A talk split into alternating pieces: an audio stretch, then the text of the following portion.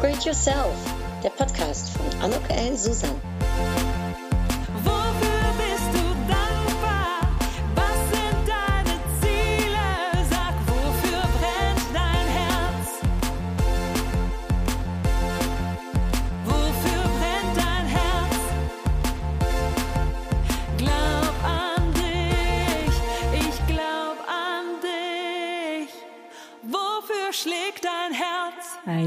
Heartlich Welcome, ein herzliches Willkommen bei dieser Podcast-Episode von Upgrade Yourself, glaub an dich.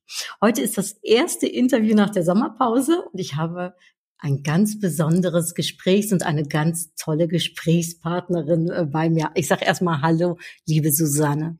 Ja, hallo, liebe Anouk. Ich freue mich sehr. Ich freue mich auch so wahnsinnig. Darf ich dich kurz unseren Hörern und Zuhörern vorstellen? Sehr gern.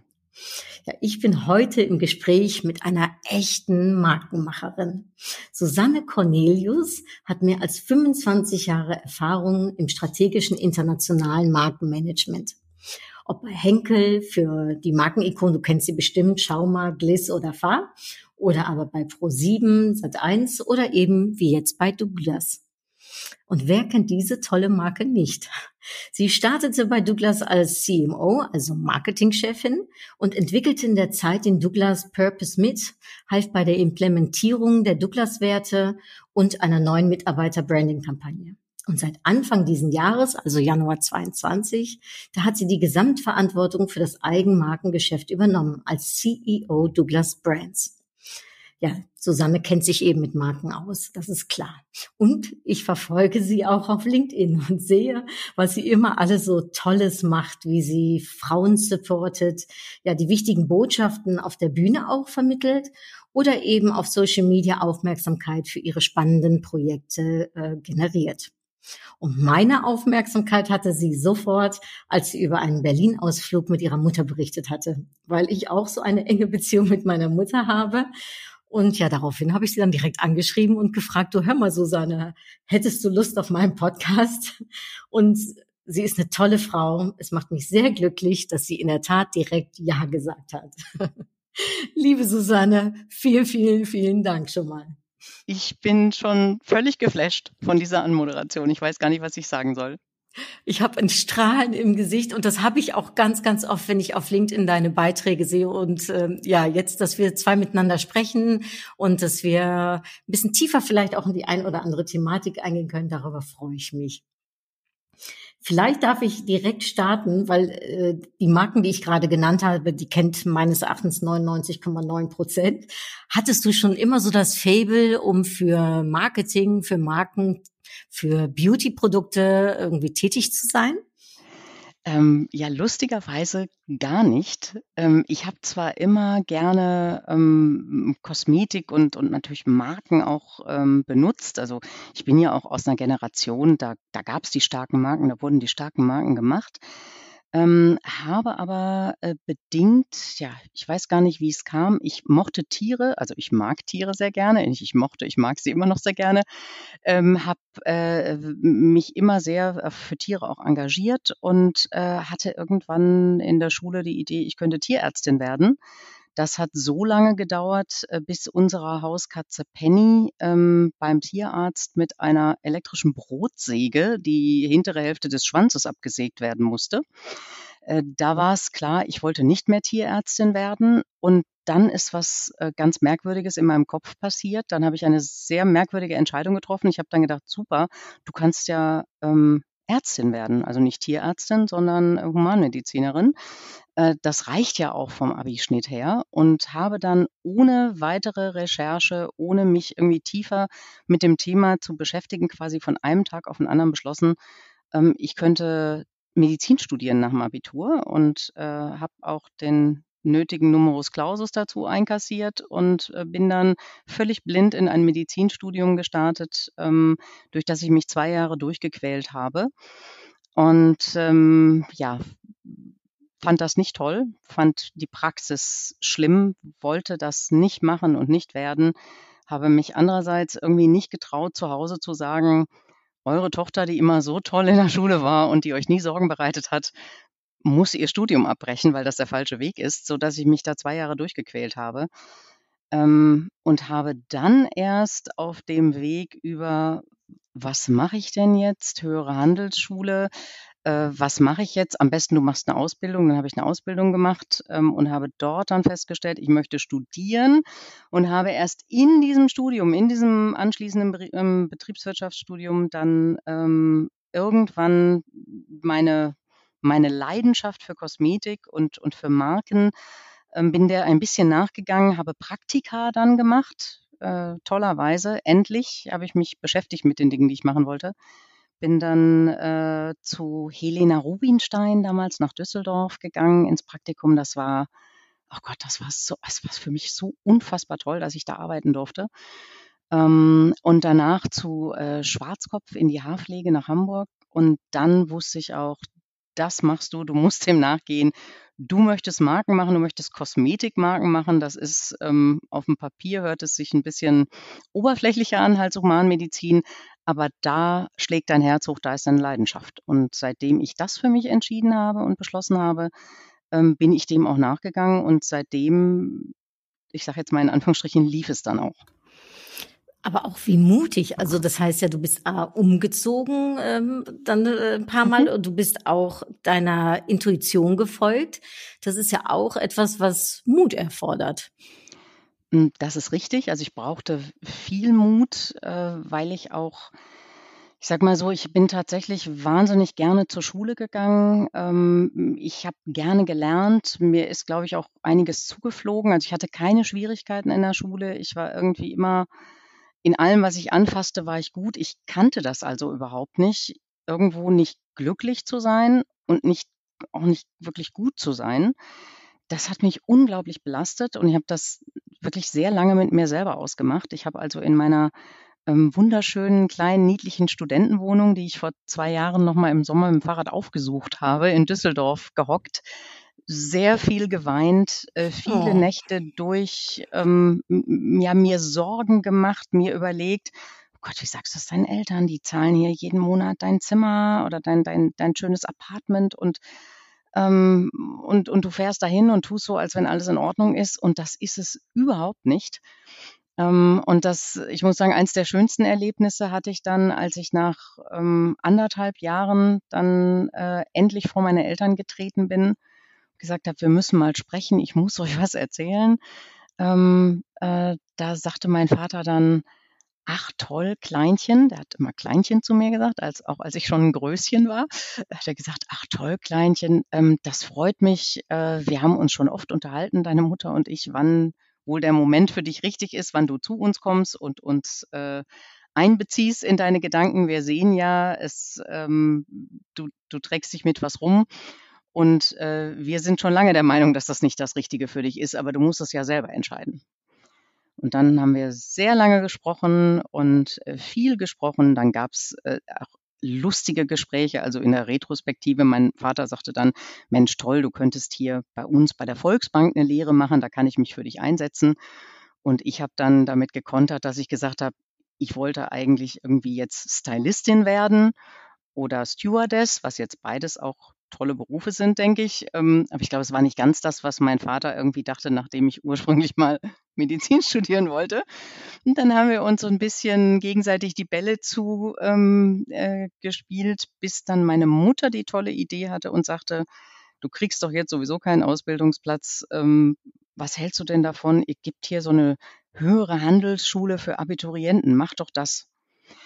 Und das hat mir so ein Jahr Zeit verschafft. Ähm, und ich habe dort äh, was ganz Tolles gelernt, nämlich mit zehn Fingern Schreibmaschine zu schreiben. Und ich bin heute, glaube ich, noch eine der schnellsten, die tatsächlich mit zehn Fingern über die Tastatur fliegt, wo viele meiner Kollegen und Kolleginnen das mit zwei Fingern machen. Ähm, und äh, das, war ein, das war ein tolles Jahr. Ich habe da ähm, Buchführung gelernt und ähm, so kaufmännisches Rechnen und sowas. Also nochmal so ein paar Dinge vertieft. Und äh, das war auch nochmal eine schöne Zeit, irgendwie nochmal einmal zurück zu sein bei den Eltern tatsächlich, ähm, um dann wieder rauszustarten, mir einen, ähm, einen Ausbildungsplatz zu besorgen, festzustellen, dass damals irgendwie mh, hm, es keine weibliche Abteilungsleiterin gab. Das war auch, das war krass, muss ich sagen. Und ich sollte Fräulein Cornelius sein. Und Fräulein Cornelius musste am Ende 14-tägig irgendwie in, de, in der Personalabteilung vorsprechen, wegen Aufmüpfigkeit tatsächlich, ähm, weil ich mich irgendwie geweigert habe, einen Bericht neu zu schreiben, weil ich natürlich ständig irgendwie die Sachen hinterfragt habe. Ich war natürlich auch ein paar Jahre älter dann schon als die anderen Auszubildenden. Ähm, und dann habe ich gedacht, nee, das machst du nicht. Also so geht das nicht. Ja, du musst sie, also das geht nicht. Ja gut, dann musst du eben studieren, damit du Abteilungsleiterin hier werden kannst oder so. Und ja, und dann habe ich gedacht, ja, vielleicht auch nicht, ähm, damals war ich beim Energieversorger, habe ich gedacht, vielleicht auch nicht äh, Strom, vielleicht auch lieber Kosmetik. Boah, was für ein Werdegang, Susanne. auch was für ein Bump, Weg. Bumpy, bumpy. Aber ist es, also äh, manchmal ist es ja gerade der, wenn es nicht der gerade Weg ist, dass es gerade das Spannende ist, wo du wahrscheinlich auch jetzt ganz viel für dich draus ziehen kannst aus dieser Zeit. Das stimmt. Also ich äh, ziehe da heute noch von, weil ich denke, Mensch, schlimmer als damals, als du gedacht hast, ähm, was soll aus dir werden, Studienabbrecherin, ähm, kann es irgendwie alles nicht werden. Und ich habe tatsächlich gemerkt, ähm, als ich aufgehört habe, mir darüber Gedanken zu machen, was Leute denken, wenn ich sage, ich bin in der Kosmetikbranche oder ich Mhm. möchte in die Kosmetikbranche. Es wollten natürlich auch alle meine äh, Kommilitonen, die meisten waren Kommilitonen äh, damals an der, ich bin dann zur WHU gegangen. Ähm, und ähm, da waren wir, wir waren, glaube ich, zu 60 im Jahrgang und es waren, ich glaube, 54 ähm, junge Männer und sechs junge Frauen. Ähm, und die wollten alle irgendwie Unternehmensberater werden. Und ich habe gesagt, nee, ich möchte hier so in die Kosmetikbranche. Und dann haben die schon geguckt. Ähm, heute ist das total lustig. Ich bin in dieser Branche jetzt seit so vielen Jahren. Das ist so eine tolle, wirklich eine tolle Branche und man hat auch das Gefühl, die Leute, die man da einmal getroffen hat, die trifft man immer wieder. Also ich glaube, man kommt auch schlecht davon weg. Mhm. Ähm, und es ist irgendwie für uns alle natürlich überhaupt nicht komisch, in dieser Branche zu sein. Aber damals, wo man umzingelt war von Leuten, die ähm, Unternehmensberater werden wollte, äh, war man irgendwie ein komisches Tier. Und nachdem das für mich klar war, dass ich gedacht habe, nein, das will ich machen, nach dem Praktikum bei Helena Rubinstein wusste ich, das ist mein Weg. Mhm. Das will ich tun. Ich sage ja immer gerne lecker anders. Susanne, du warst einfach lecker anders. Was du, was du gar nicht weißt, ist, ich habe ja voll das Ding äh, für ähm, Niederländisch und für die Niederländer. Ne? Ach, Ja, ich bin, ich bin ganz großer ähm, äh, Wilhelm Alexander-Fan auch, war auch großer Beatrix-Fan natürlich, bin es noch. Ähm, und ich habe wirklich äh, für die Niederländer habe ich eine ganz große Schwäche tatsächlich. Ach, Das macht natürlich mein orangenes Herz ganz glücklich, Susanne. Die Da teilen wir noch weiß. etwas miteinander. Susanne, ich weiß gar nicht, wo ich anfangen soll. So viele äh, schöne Sachen, wie du gesagt hast, interessante Sachen auch, mal abgesehen vom Königshaus. Aber du hast auch gesagt, es waren am Anfang so wenig weibliche Führungspositionen und Frauen als Abteilungsleiterin. War dir das immer schon wichtig, auch für dich selbst Karriere zu machen? Nein, gar nicht. Ich habe darüber mir nie Gedanken gemacht, äh, ob ich Karriere machen würde oder nicht. Ähm, mir ist es tatsächlich, also ich muss jetzt dazu sagen, ähm, ich habe, glaube ich, was vorgelebt bekommen, was, was wahrscheinlich viele Frauen und Männer meiner Generation so kannten. Ähm, mein Vater hatte den Job und war sehr viel unterwegs, äh, auch international. Und meine Mutter ähm, hielt ihm zu Hause den Rücken frei und ähm, hatte meinen Bruder und mich äh, sozusagen in der Erziehung.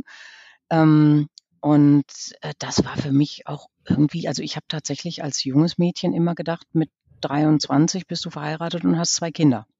Mhm. Weil ich das irgendwie, das hatte meine Mutter eben auch und das war irgendwie das, was ich dachte, was passieren würde. Ich habe mir also wahrscheinlich wahnsinnig naiv nie viel Gedanken darum gemacht. Ähm, durch meinen Ausflug dann nach dem Abitur zwei Jahre in die Medizin, dann ein Jahr höhere Handelsschule, dann zwei Jahre eine Lehre, war ich ja dann plötzlich schon 23 und drüber und war weder verheiratet noch ähm, hatte ich zwei Kinder. Da wurde mir so zum ersten Mal klar, dass das vielleicht so für mich gar nicht stattfinden würde oder anders oder später.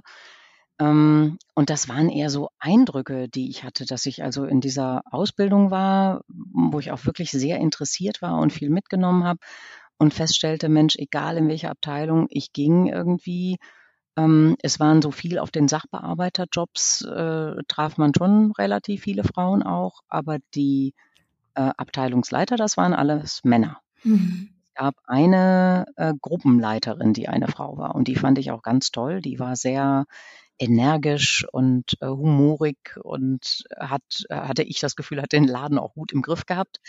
Ähm, aber es waren eben am Ende alles Männer, die dann das Sagen hatten. Und das fühlte sich für mich irgendwie nicht richtig an. Ich verstand auch nicht, warum diese Gruppenleiterin nicht irgendwie Abteilungsleiterin sein konnte. Und ähm, da habe ich so gedacht, nee, das hm, geht irgendwie nicht. Und dann habe ich gedacht, nee, vielleicht nur mit einer Lehre schaffst du es vielleicht nicht. Da musst du doch irgendwie dann doch nochmal ein Studium jetzt hinten dranhängen. Ähm, und äh, um das zu machen, weil ich hatte irgendwie schon ein Gefühl, dass ich auch gut sein konnte in den Dingen, die mich interessierten und die mir Spaß machten. Und ich wollte auch gut sein, ich wollte auch irgendwie leisten. Ähm, und hatte dann irgendwie so das dumpfe Gefühl, es könnte aber dann vielleicht sein, wenn du nicht studiert hast, dann kannst du es nicht werden. Dann kommst du nicht so weit, wie du vielleicht kommen könntest. Mhm. Das war dann der Grund für mich zu sagen, dann jetzt bitte nochmal studieren und dann irgendwas, was ich am Ende in meinem, in meiner Wunschbranche sozusagen, der Kosmetikbranche, dann vielleicht würde anwenden können. Ja, weil das, ich kann mir auch vorstellen, wenn du sagst anwenden können, auch ganz viel Kreativität gehört ja bestimmt auch zu deinem Beruf dazu, oder? Das ist richtig. Das ähm, wusste ich damals auch noch nicht so genau. Ähm, ich hatte tatsächlich, also ich bin natürlich auch groß geworden in einer Zeit ohne Internet ähm, und die, die Berufswahl war auch so ein bisschen Fischen im Dunkeln. Ähm, man hat sich eben so rangetastet dann und ähm, ich hatte auch tatsächlich, so bin ich ja auch ins Medizinstudium reingerutscht, eben ohne, ohne Vorerfahrung und ohne mal Informationen einzuholen und mit Leuten zu sprechen. Ähm, und mir ist das dann klar geworden, als ich tatsächlich im Studium anfing, diese Praktika zu machen und dann merkte, wow, irgendwie, es gibt dir einer ein Produkt in die Hand und ich habe da schon angefangen, mir Dinge anzugucken und zu hinterfragen und zu sagen, okay, warum heißt das Produkt so und was kann das Produkt? Aha, warum heißt es dann nicht so? Äh, gut, fanden die jetzt auch nicht so toll, zumal als mh, Rubinstein gehört ja zu L'Oreal, ähm, da ist man auch als die die deutsche Dependance des französischen Unternehmens ist man vielleicht auch nicht der, der den Produktnamen aussucht. Aber ähm, es, es war zumindest so, dass ich merkte, wenn ich ein Produkt in der Hand habe, dann passiert bei mir was. Und ähm, das habe ich dann, darauf habe ich mich dann immer mehr verlassen auch und habe das immer weiter ausgebaut und habe auch gemerkt, dass da meine Stärken liegen und habe tatsächlich auch in der, bin über meine, mein Praktikum bei ähm, in dem Haar, also in dem Professional Friseurbereich von Schwarzkopf, dann eben zu Schwarzkopf Professional nach Hamburg direkt gegangen nach dem Studium. Und ähm, habe dort aber erst angefangen in einem Bereich, das war der, ähm, der Seminarbereich für die Friseure. Die haben mhm. ja sehr viel auch für Weiterbildung für Friseure gemacht. Und das nannte sich ähm, Marketing Services. Und ähm, ich hatte im Studium sehr viel auch über Dienstleistungsmarketing und so gemacht und habe gedacht, das ist super, da steigst du ein, das ist äh, genial und das war es auch tatsächlich, aber anders als ich dachte. Ähm, ich war eben dann sehr viel auch mit den Friseuren zusammen und habe mit von denen dann auch gehört, was für Produkte sie sich wünschen, was mhm. denen fehlt und so. Und ähm, dann ähm, habe ich darüber dann gemerkt, Mensch, eigentlich musst du ganz woanders sein du musst eigentlich einen Schritt weiter vor sein in der Produktentwicklung. Und bin dann irgendwann, ähm, habe meinen ganzen Mut zusammengepackt und bin in das internationale Marketing, was damals die Produkte entwickelt, gestapft zu dem äh, Chef dort und habe gesagt, ob er mal fünf Minuten Zeit hätte, ähm, dass ich glaubte, dass ich in seine Abteilung gehörte und äh, gehören würde. Und wenn er da mal irgendwann eine Vakanz hätte, ob er dann an mich denken würde. Mein Büro wäre äh, drei Ecken weiter auf dem anderen, auf der anderen Seite des Gebäudes und ich wäre wahnsinnig gerne, würde ich dann mal vorbeikommen zum Bewerbungsgespräch. Und äh, ja, da kam der sechs Wochen später, ähm, kam der zu mir und sagte, ach, da bist du ja, ähm, wolltest du immer noch in meiner Abteilung, dann lass uns sprechen. Und da wurde was frei und ja, so bin ich dann im, in der Produktentwicklung gelandet. Wahnsinn. Aber das zeigt dann auch wieder, man muss sich einfach was trauen und man darf sich was trauen. Ne? Das Nein, hast du das ja, kannst du bekommen. Und einfach da hingehen, wo man meint, dass der richtige Ort für einen ist. Genau. Äh, da hat man aber dann, das, wenn ich das so raushöre, Susanne, dir auch immer Möglichkeiten gegeben oder musstest du schon hart dafür kämpfen? Oder war das so wie jetzt bei äh, der Abteilung, dass es dann eigentlich relativ easy ging? Und man sagte, ja, dann mach mal, Susanne. Ja, also da ging es ähm, relativ easy, was ich jetzt damals natürlich wieder nicht wusste. Also vieles hm, wird einem auch sehr retrospektiv erst klar. Äh, das erkennt man ja nicht, wenn man drin steckt, aber das war auch gar nicht schlimm. Ähm, das war wahrscheinlich eine Stelle, die nicht so einfach zu besetzen war. Da war der Produktmanager äh, auf Dauerwelle, hatte gekündigt. Und, ähm, und Dauerwellen war nicht so das It-Produkt schon zu der Zeit. Das Mhm. war schon so ein bisschen auf dem absteigenden Ast. Und ähm, da haben wir wahrscheinlich gedacht, Mensch, komm, die will ja gerne, dann nehmen wir die doch, die ist schon da, die kennt den Laden schon. Äh, und dann machen wir das mal. Und ähm, dann ist was ganz Tolles m, passiert, weil ich ja auch überhaupt keine Ahnung hatte. Ich bin jemand, der, wenn er von einer Sache wenig versteht, sehr gerne mehr erfährt. Und ich bin dann tatsächlich, ähm, äh, dann habe meine ersten Wochen eigentlich die meiste Zeit dort im Labor verbracht bei Mhm. den Laborantinnen und Laboranten und habe dann gesagt, erklärt mir doch mal, wie das geht. Und da gibt es auch noch irgendwo ganz alte Fotos von mir, wo ich so eine so eine so eine Brille aufhabe, so eine Schutzbrille vor den Augen äh, und eine Klammer auf der Nase, weil das äh, auch ordentlich äh, ordentliche Reaktionen gibt, wenn man diese Dauerwellen zusammen mischt. Mhm. Und, ähm, und das haben die mir später, als ich dort weggegangen bin und beim, bei meinem Abschied, da haben mir damals die, ähm, hat mir die Laborantin gesagt, ähm, weißt du eigentlich, dass du die Einzige warst, die zu uns hochgekommen ist und sich mal dafür interessiert hat, wie das hier eigentlich alles zusammengemischt wird und wie so eine Dauerwelle auf dem Kopf funktioniert und wie man die einwickelt und was dann passiert und was dann mit der ersten und der zweiten Flüssigkeit da ist und so, ähm, weil es werden ja erst diese ganzen äh, Ketten, diese Keratinketten werden gebrochen im Haar und wenn dann das Haar eben schön gewellt ist, dann müssen die sich ja wieder finden. Äh, dann gibt's die zweite Flüssigkeit drüber und ähm, das wollte ich alles irgendwie verstehen, weil ich auch glaubte, dass das wichtig war, damit ich das Produkt irgendwie richtig gut machen Mhm. könnte. Und ähm, so habe ich das dann mm, gut gelernt und konnte das dann wieder nutzen, um neue Produkte daraus zu entwickeln. Ich finde das total spannend, was du sagst, Susanne. Du sagst ja auch, äh, du warst unter den Friseuren und hast gehört, ne, was deren Wünsche und Bedürfnisse sind. Dann warst du in der, ich sage jetzt mal, äh, äh, ja, Research-Abteilung. Ne? Genau. Und ähm, diese unterschiedlichen Perspektiven, so grundsätzlich, Susanne, sagst du, das ist etwas, was wichtig ist, auch in deinem Job, um damit auch als Markenmacherin, sage ich jetzt für Douglas dann, ne, auch Mhm. äh, auf den richtigen Ton, auf der richtigen Welle irgendwie mit einzugehen? Ja, das ist, ähm, glaube ich, das äh, A und O, Brot und Butter von dem, was wir Mhm. machen.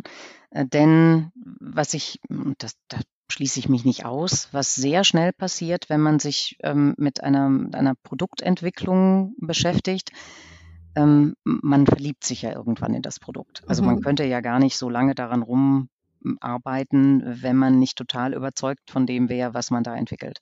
Und was dann manchmal passiert ist, dass man so ein bisschen den Blick für ähm, diejenigen verliert, für die man dieses Produkt entwickelt. Das ist man ja oft gar nicht selber. Das sind ja dann ganz andere Leute, die vielleicht einen ganz Mhm. anderen Haartyp haben oder andere Bedürfnisse.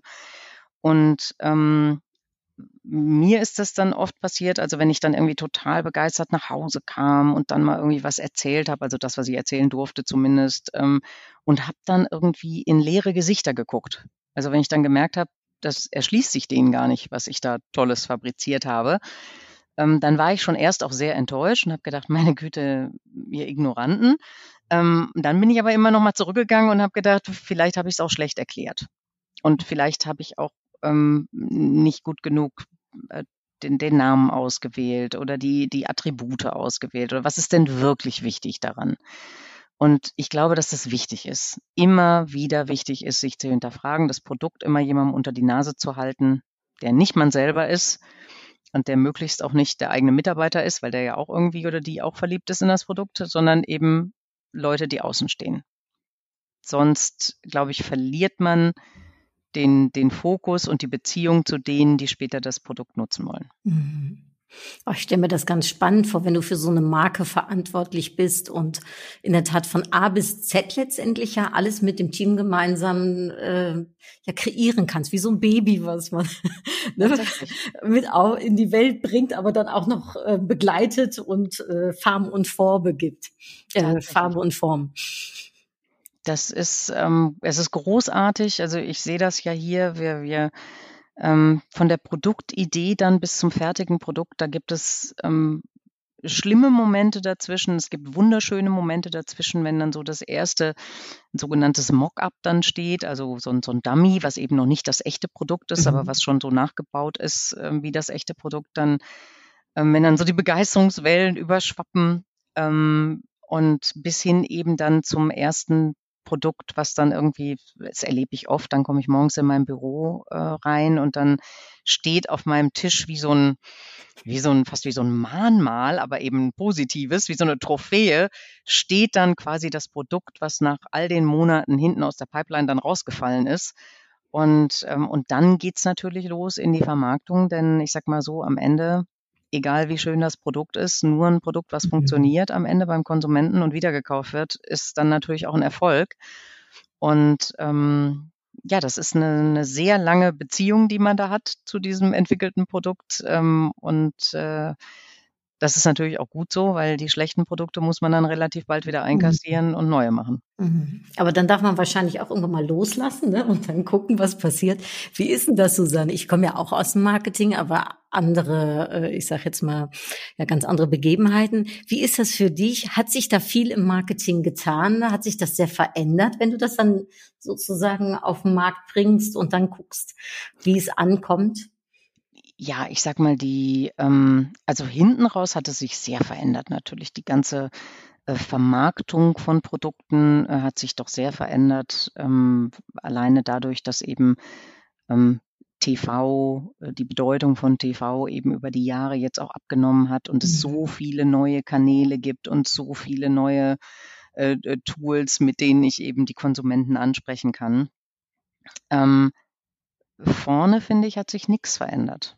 Also, mhm. und das ist ja das, was es eigentlich ähm, spannend macht und was ich auch so ähm, ja als, als ein Geschenk eigentlich auch empfinde, dass ich äh, die Markenmacherin sein darf äh, bei Douglas. Das, ähm, das ist eben ein gutes Konzept zu schreiben mhm. für ein Produkt oder für eine Marke, ist heute genauso das Fundament für den Erfolg, wie es mhm. das vor 20 und 50 Jahren gewesen ist. Wer beim Konzept schludert, und beim Konzept nicht präzise ist und dieses Konzept irgendwie bei der ersten Gelegenheit auch wieder in die Schublade schiebt und dann irgendwie links und rechts läuft, ähm, der wird nicht lange Spaß haben am Produkt oder an der Marke. Ähm, und da hat sich, finde ich, gar nichts dran geändert. Hat das damit zu tun, dass das auch alles sich um Emotionen dann dreht und die bleiben alle gleich? Also, und die bleiben auch gleich wichtig? Ähm, ja, Emotionen haben auch sehr viel damit zu tun. Ich glaube allerdings, in erster Linie geht es darum, mal sehr klar zu sagen, wofür stehe ich? Mhm. Wer bin ich? Was bin ich als Produkt? Was möchte ich für dich sein? Und was unterscheidet mich von den anderen? Und ich glaube, was da ganz wichtig ist, das muss etwas sein, ähm, was auch eine bestimmte Konsumentenrelevanz hat. Mhm. Weil was nützt es mir, ein Produkt äh, zu kreieren, was keiner will oder was keiner braucht. Und ähm, da stelle ich oft fest, also ich mache das tatsächlich hier auch mit, äh, ähm, mit, mit meinen Teams, äh, wenn die mit einem neuen Produkt kommen, dann sage ich irgendwann an irgendeiner Stelle, egal wie toll sich die Idee anhört, sage ich, okay, dann schreib das jetzt mal runter. Ja, wie schreib das jetzt mal runter? Dann sage ich, ja, schreib das jetzt mal runter auf, ein, auf eine Seite. Und ähm, dann ist mir das schon mal passiert, dass es dann irgendwie ein ganz tolles Produkt gab, was eigentlich auch in meinen Augen nur zwei Sachen konnte. Aber die, das Produktkonzept war dann in Areal 6 Punkt irgendwie, ohne, äh, ohne Abstand zwischen den Zeilen, ähm, auf äh, einem PowerPoint-Chart quasi verewigt. Und es hatte irgendwie 500 Wörter. Und dann biete ich viel zu viele Möglichkeiten, mhm. sich was rauszupicken. Denn am Ende müssen, muss ja dieses Konzept für das Produkt, was meines Erachtens nach nicht mehr als 100 Worte lang sein sollte oder in 20 Sekunden vorlesbar sein sollte, muss ja am Ende auf einer ganz kleinen Flasche auf einem Etikett Platz finden. Denn das Produkt muss auch irgendwie im Regal funktionieren und aus dem Regal kommunizieren, egal wie viel Fernsehwerbung ich jetzt auch noch dahinter packen kann, muss dieses Produkt ja am Ende auch selber sagen können, was es ist und was das Tolle ist am Produkt. Und das kann ich nicht, wenn ich aus 500 Wörtern auswählen Mhm. will. Es ist ja wahrscheinlich gerade schwieriger, um in wenigen Worten ne, etwas wiederzugeben. Das bedeutet aber auch, dass die Bedeutung der Wörter eine wahnsinnige und immense Wichtigkeit annimmt. Also bi- bist du auch so eine, kannst du gut mit Wörtern umgehen? Äh, ja, sehr. Ich bin so ein bisschen obsessed auch, was äh, Wörter betrifft. Ich kann da sehr picky sein. Da könnten meine Leute dir ein Lied von singen. Ähm, es ist für mich sehr wichtig, wie Dinge gesagt werden, Mhm. ähm, wie die Worte eingesetzt werden. Ähm, das ist nicht, ähm, das ist nicht selbstverständlich. Das ist auch tatsächlich nicht bei jedem gleich ausgeprägt. Bei mir ist es sehr ausgeprägt. Ähm, ich kann mich da wirklich, mir fällt es auch leicht, die Dinge ähm, dann in einen, glaube ich zumindest, in einen, in einen Kontext zu bringen, in einen Zusammenhang zu bringen, äh, der dann gut funktioniert. Mir fällt es auch leicht, was zu texten. Also es ist auch recht schnell so, dass ich dann sage, oh ja, dann könnten wir ja so und so sagen. Und dann gucke ich hoch und denke so, oh ja, das könnten wir tatsächlich sagen. Ähm, das ist natürlich auch, ja, das ist, äh, wie gesagt, das kann nicht jeder äh, schnell. Aber man kann das natürlich, wenn man sich auch viel Mühe gibt oder übt auch, ähm, kann man sich da natürlich auch verbessern. Und Jetzt mir ist das ich mich gerade wichtig. fragen, ist das, ist das, kommt das schon von, war das schon immer in dir drin oder hast du dir das erlernt? Ähm, ich glaube, das war tatsächlich anteilig in mir drin. Ähm, ich kann wirklich ganz gut äh, mit, mit Wörtern tatsächlich. Mir, mir liegt das. Ich schreibe gerne. Ich ähm, ähm, formuliere auch gerne. Ich denke auch gerne darüber nach. Wie könnte man das jetzt sagen? Was hört sich schön an? Ähm, aber es ist natürlich auch ganz viel Übung. Und Mhm. ich sag mal so, ich konnte auch nicht. Also mein erstes äh, Verbalkonzept für, eine, für ein neues Produkt hatte auch nicht 100 Wörter. Hatte 200 und war viel zu lang. Und das ist, ein, das ist einfach Übungssache. Mhm. Ja, äh, Übung macht den Meister, sagt man ja auch so schön. Ich meine, äh, du bist ja auch jetzt, ähm, gerade was Douglas betrifft, bist du jetzt ja auch schon in verschiedenen Bereichen gewesen. Ich, ähm, wir haben da letztens mal ganz kurz drüber geschrieben, Let's Do Beautiful. Mhm. Ist das auch etwas, was aus deiner Feder stammt?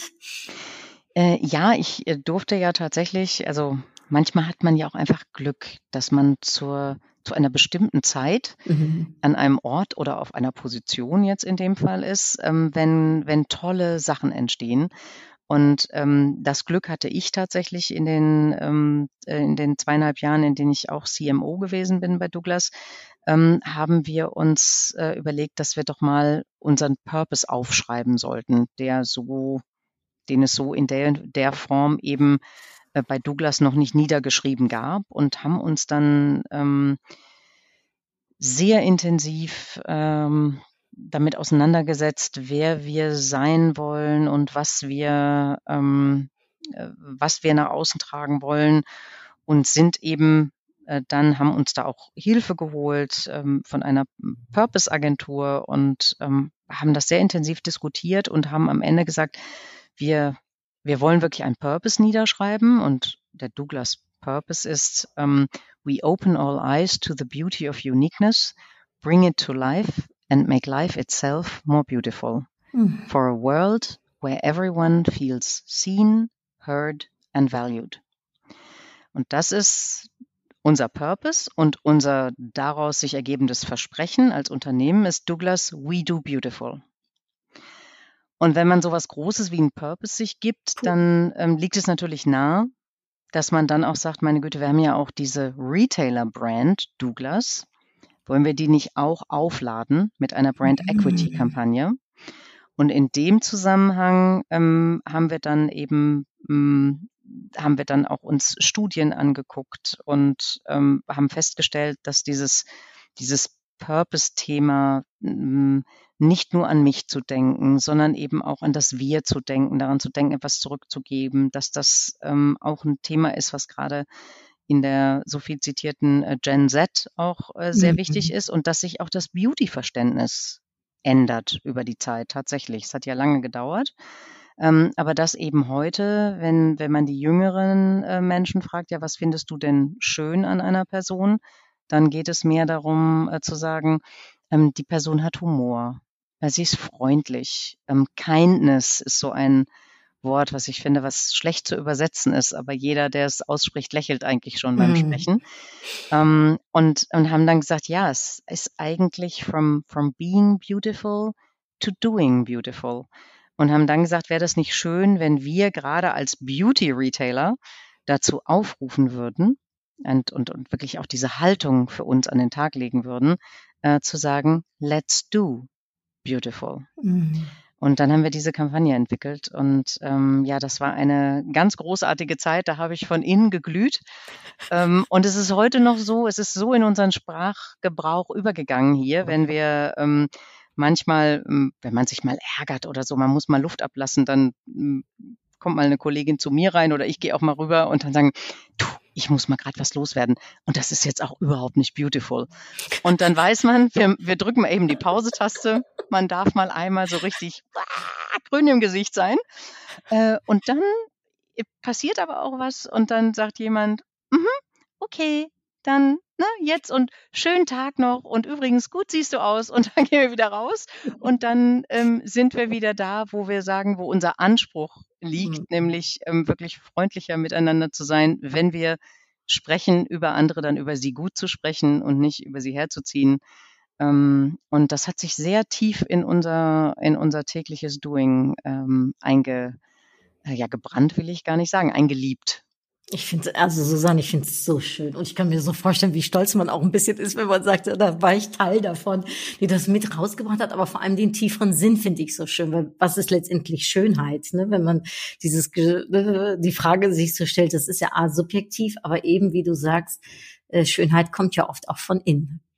Ja, absolut. Ähm, und das finde ich auch anteilig, äh, ist für mich heute auch, mh, ja, ich weiß gar nicht, was ich dazu sagen soll. Es gibt so eine, es gibt so zwei m, Wahrheiten irgendwie. Das eine ist eigentlich gar keine. Das sind diese ganzen aufgepimpten, ähm, aufgepolsterten Fotos, die man in Social Media sieht, äh, gerade Mhm. auch von, von sehr jungen, ähm, wesentlichen Frauen, würde ich sagen ähm, wo noch ein Filter drüber gelegt wird und wo noch ein bisschen optimiert wird und wo es wirklich drum geht, irgendwie wie jemand auszusehen oder eben unbedingt noch besser auszusehen, als man qua seiner Jugend sowieso schon aussieht, zumindest von mir aus geguckt.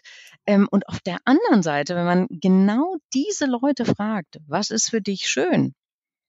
Dann kommen, kommt genau das. Ah, Das sind Mhm. freundliche Leute, warmherzige Menschen sind schön. Ähm, also dieses, dieses Bewusstsein dafür, dass Schönheit äh, weit über das, was, was man so sieht, in der, in der ersten und zweiten Dimension hinausgeht, ähm, das ist irgendwie bei allen da. Und trotzdem rennt man oder, oder rennen viele eben dann Idealen hinterher, die, ähm, die man ja eigentlich nicht erreichen kann. Mhm. Ja, du hast da, und ich glaube, Douglas wahrscheinlich auch, aber auch du natürlich als eine Markenmacherin hast da natürlich auch eine bestimmte Verantwortung ne, für Absolut. das, was man den Jüngeren auch mitgibt oder überhaupt, was man, das ist fast altersunabhängig, ne, was man, was man mit hinausträgt. Absolut. Ich merke das auch heute, in, ähm, wenn wir ähm, Models aussuchen. Und ich meine, ich bin jetzt schon sehr, sehr, sehr, sehr, sehr, sehr viele Jahre in der Situation, dass irgendwann mir eine Modelauswahl für irgendwas vorgelegt wird. Mhm. Ähm, das hat sich wahnsinnig verändert. Ähm, da gibt's, sind wirklich ähm, auch viele dann dabei, wo ich, wo ich wirklich drauf gucke und sage, ja, finde ich super. Äh, Wäre vor 20 Jahren natürlich nicht durchgegangen, äh, weil nicht perfekt. Ähm, und heute findet man es genau deshalb super. Ähm, und es ist natürlich auch immer wieder der Moment, wenn es um die Retusche geht, ähm, ganz klar äh, zu sagen, nee, also das Mhm. machen wir nicht. Also wir machen vielleicht irgendwas weg, wenn man sagt, ähm, Mensch, das ist eigentlich das tollste Bild, aber da ist jetzt irgendwie eine Haarsträhne gerade so blöd übers Gesicht geflogen, ähm, die gehört da Mhm. eigentlich nicht hin, wollen wir die nicht rausnehmen, weil die sich wirklich aus der Frisur gelöst hat, sage ich jetzt mal. Ähm, aber eben alles andere, irgendwie ähm, äh, Leberflecken, nee, das wussten wir doch, dass, dass die die hat, Mhm. als wir die gecastet haben. Das sowas, das wird heute nicht mehr, also zumindest bei uns nicht, äh, Mhm. wird nicht mehr retuschiert. Weil wir sagen, das kann man nicht machen. Man kann sich nicht hinstellen und sagen, let's do beautiful ähm, und dann hingehen und, und alles platt machen, ähm, was nicht ähm, mehr als perfekt ist. Also Mhm. das finde ich auch äh, eine großartige Entwicklung. Ja, ich glaube gerade den Blick so aufs Authentische und das Diverse und äh, Ja. ich kenne das von mir selbst. Ich habe eine Narbe im Gesicht und ich hatte letztens Fotos machen lassen und dann hat sie die wegretuschiert und ich habe gesagt, bitte, die Narbe muss da wieder rein. Das ist ja auch ein, das ist auch ein Merkmal ne, letztendlich. Aber das finde ich total ähm, interessant, dass du das sagst. Ich hatte ähm, äh, vor ein paar Jahren, ich hatte durch meine vielen Umzüge, du hast es ja angesprochen zu Beginn, ähm, war ich in sehr vielen unterschiedlichen Städten und hatte also zu unterschiedlichen Zeitpunkten eigentlich für jeden Zahn einen anderen Zahnarzt am Ende. Mhm. Oh ja. Und ähm, habe irgendwann auch gemerkt, dass ich offensichtlich nachts sehr stark mit den Zähnen knirsche. Und ähm, dann äh, bin ich zum Zahnarzt gegangen, der hat dann irgendwann gesagt, na ja, irgendwann müssen wir da mal anfangen, irgendwie gegenzuarbeiten, sonst ist da bald nichts mehr. Ähm, und ich werde das nie vergessen. Dann äh, bin ich dann hin und habe gesagt, okay, dann machen wir jetzt die Dinge, die gemacht werden müssen. Ähm, und dann bekam ich da so ein, so, ein, so ein Modell irgendwie auch angefertigt. Ähm, und da waren dann, also die Zähne waren quasi wie aus dem Hollywood-Lächeln rausgeschnitten. Und dann habe ich, ich sage, was ist das denn? Ich sage, das ist nicht für Mhm. mich. Und dann sagten die, doch, das ist für sie. Und dann sage ich so, nee, nee.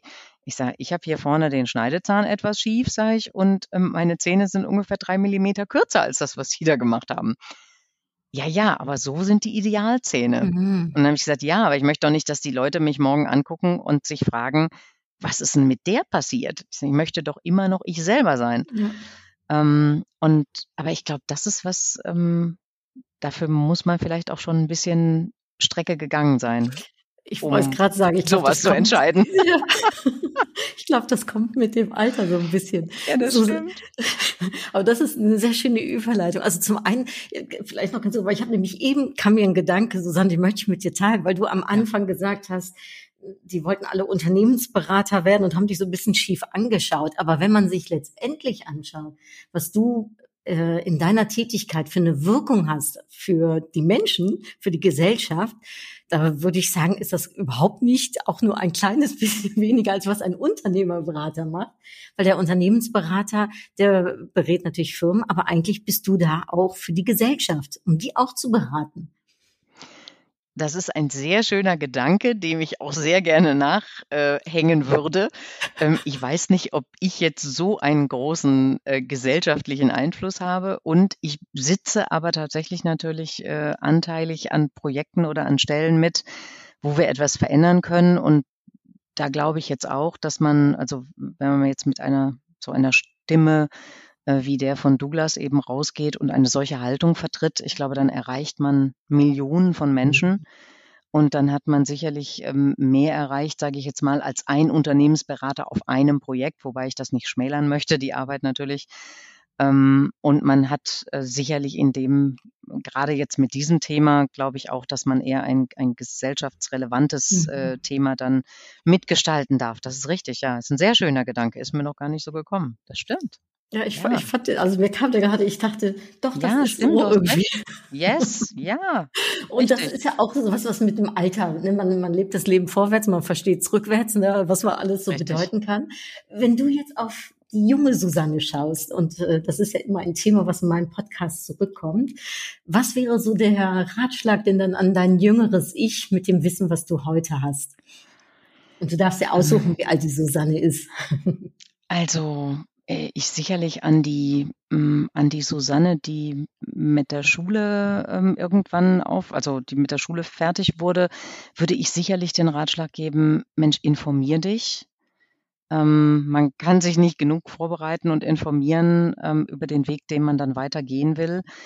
Ähm, das hätte mir sicherlich, also wenn ich einfach sonntags irgendwie m, sonntags mittags im Krankenhaus mal sechs Wochen lang irgendwie das Essen ausgetragen hätte, hätte sich das für mich vielleicht schon erledigt mit der Medizin. Also Da glaube ich aber auch, dass es heute andere Möglichkeiten gibt. Insofern würde ich glauben, das wird vielleicht auch heute hm, anders laufen. Ähm, und grundsätzlich, ich glaube, ich würde mir sicherlich verordnen, ähm, viel mehr hm, mich selber zu genießen als die Person, die ich damals gewesen bin. Ich war natürlich überhaupt nicht zufrieden mit mir, äh, wäre gerne irgendwie in allem besser und äh, schöner und toller gewesen. Und wenn ich heute zurückgucke, dann denke ich so, wow, was warst du für ein tolles Mädchen? Ähm, und das habe ich damals so nicht empfunden, tatsächlich. Ähm, und der wichtigste Ratschlag, glaube ich, an, an mich damals, aber ich kann ihn ja eigentlich heute nur den Menschen geben, die heute jünger sind als ich, ähm, verbring nicht zu viel Zeit damit, the best laid plans zu machen, denn das Leben mh, hm, wird dir anteilig auch serviert. Also Mhm. das machst du, das ist nicht alles nur dein ähm, ähm, Dinner, was du dir kochst, sondern das wird dir anteilig auch serviert und du musst es essen. Ähm, und dann kannst du nur das Beste daraus machen. Ähm, manchmal sind das ähm, äh, schlimme Dinge auch, die dir serviert sind. Manchmal sind es einfach auch ähm, Überraschungen, die da kommen. Ähm, und am Ende guckt man zurück und denkt, wow, interessant, äh, dass ich hier gelandet bin oder interessant, dass ich trotzdem hier gelandet bin. Ähm, man muss viele Dinge auch einfach ähm, passieren lassen. Die kann man dann auch gar nicht beeinflussen. Und was ich nie verstanden habe tatsächlich, als ich jünger war, ähm, weil man auch, glaube ich, nicht so weit nach vorne guckt natürlich, wie Mhm. dahin, wo man heute steht, ähm, ist, dass, dass wir so lange auch arbeiten, also wenn wir, wenn wir Glück haben und gesund bleiben, so lange arbeiten, dass vielleicht auch mal zwei Jahre, die im Moment aussehen wie ein Umweg, äh, einen letztlich zum Ziel bringen können. Ähm, und ich habe aber immer das Gefühl, das sehe ich auch heute natürlich in den vielen Gesprächen, die ich führe, es ist immer gewünscht, ist natürlich immer der direkte Weg zum Ziel. Ja. Ähm, Und zwar am liebsten gestern anstatt morgen. Ne? genau, ganz kurz, direkt und gestern. Mhm. Und äh, das, das geht schon alleine deshalb nicht, weil wir natürlich auch mit so vielen Herausforderungen hier zu tun haben. Ähm, es, es ändert sich ständig was. Leute gehen, Leute kommen wieder, Leute kommen dazu. Ähm, die Unternehmensinteressen ändern sich. Also es ist ja auch so eine, so eine Organisation ist ja auch ein lebendes. Aber ich glaube, wenn man da als, als junger Mensch so drauf guckt, dann sieht man eben das, was im Moment da ist und denkt so, oh ja, toll, ich möchte, bin heute hier, ich möchte dahin. Wie geht das? Ja. Und ähm, das, es gibt viele Wege, die ans Ziel führen. Und ich glaube, wenn man, wenn man sich, wenn man seiner Intuition auch folgt und dem, was man wirklich von Herzen gerne machen möchte, ähm, dann kommt man dahin. Und äh, da braucht es dann auch ein bisschen, man braucht natürlich auch Leute, die einen fördern und Leute, die einen fordern und die mit einem gehen und die einen mentoren vielleicht.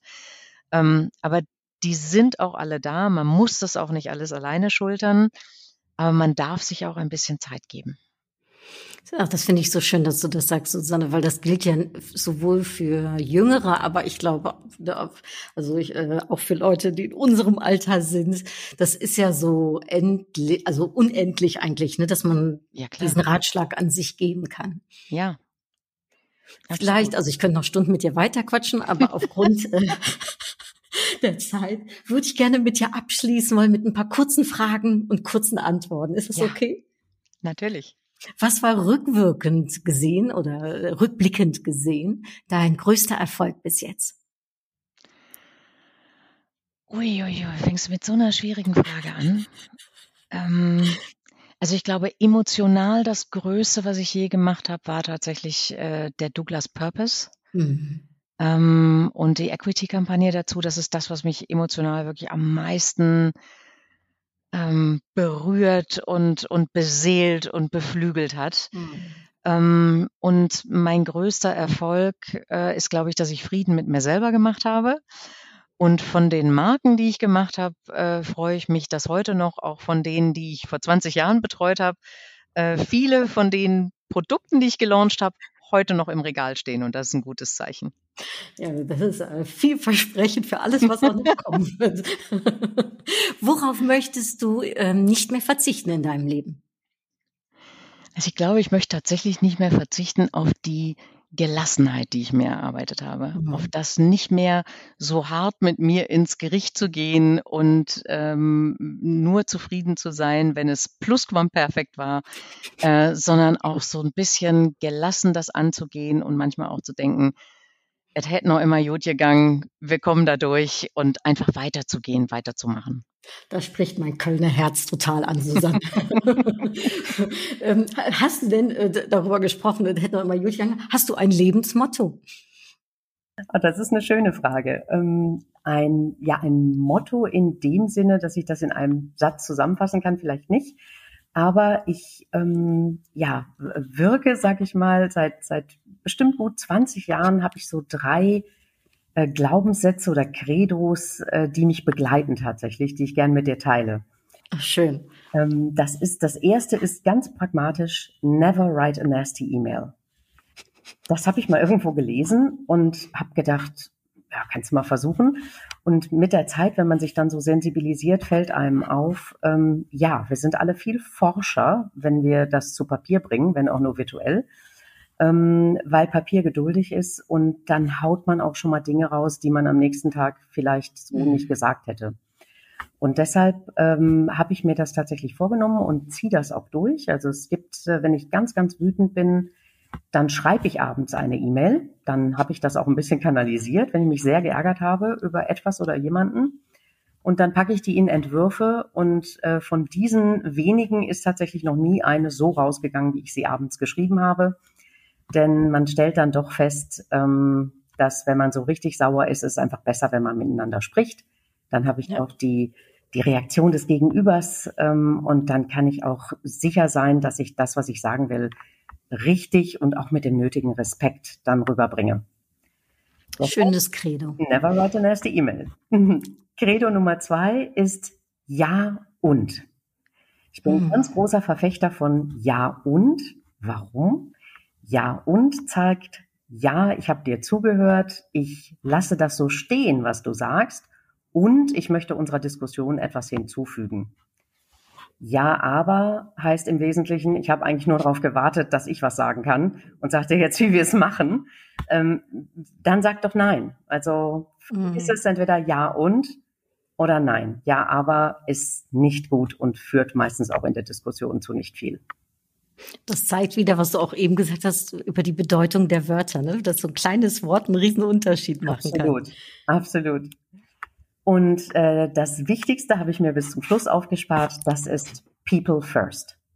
Mhm. Wir sind alle Menschen, jeden Morgen, wenn wir in die Firma kommen, wenn wir uns ins Auto setzen, irgendwo hinfahren oder so, wenn wir aufeinandertreffen, wir sind Menschen. Und, und wenn wir zur Arbeit kommen, kommen wir dahin aus einem familiären oder freundschaftlichen Kontext heraus, also rausgesendet sozusagen. Wir haben vorher uns vielleicht noch über irgendwas geärgert. Wir haben vielleicht ein krankes Kind in zu Hause oder äh, kranke Eltern, um die wir uns kümmern müssen. Ähm, wir hatten vielleicht Ärger mit einem Freund oder der hat Schluss gemacht oder was auch immer. Ähm, und das wissen wir doch von uns selber, wenn wir sowas, so einen dicken Brocken mit uns mitschleppen, der uns belastet, dann sind wir doch nicht die allerbesten im Job.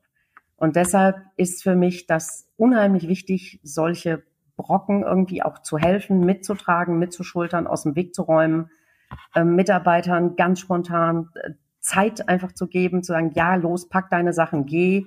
Wir übernehmen das, zu sehen, wie man das dann verteilen kann, damit Leute entlastet werden, damit sie sich um diese Dinge kümmern können, um dann wieder ähm, frisch durchstarten zu können, dann im Job.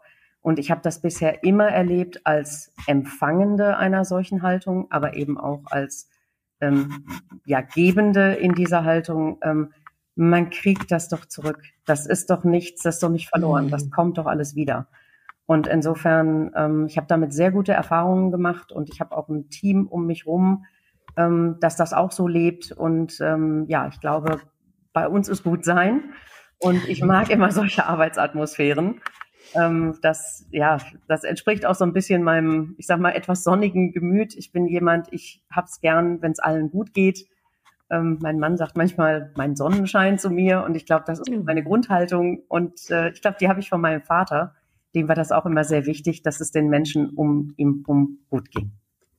Oh, das ist schön. Der Sonnenscheinchen klingt gut. und das dritte Credo finde ich, ach, ja, das ist so eben menschlich. Ne? Das, äh, was du sagst, was man gibt, kriegt man auch zurück, Susanne. Genau. Dankeschön. Wie du vielleicht weißt, ich habe ja ähm, äh, Impulskarten. Ja. Und zum Abschluss jeder Podcast-Episode ziehe ich eine. Gerne jetzt ähm, für dich ähm, einen Impuls. Und wenn du Stopp sagst, dann ziehe ich die Karte raus. Okay. Stopp. Jo. So. Ach, wie schön. Auf der Karte steht Herzlichkeit. Ja, das bin ich.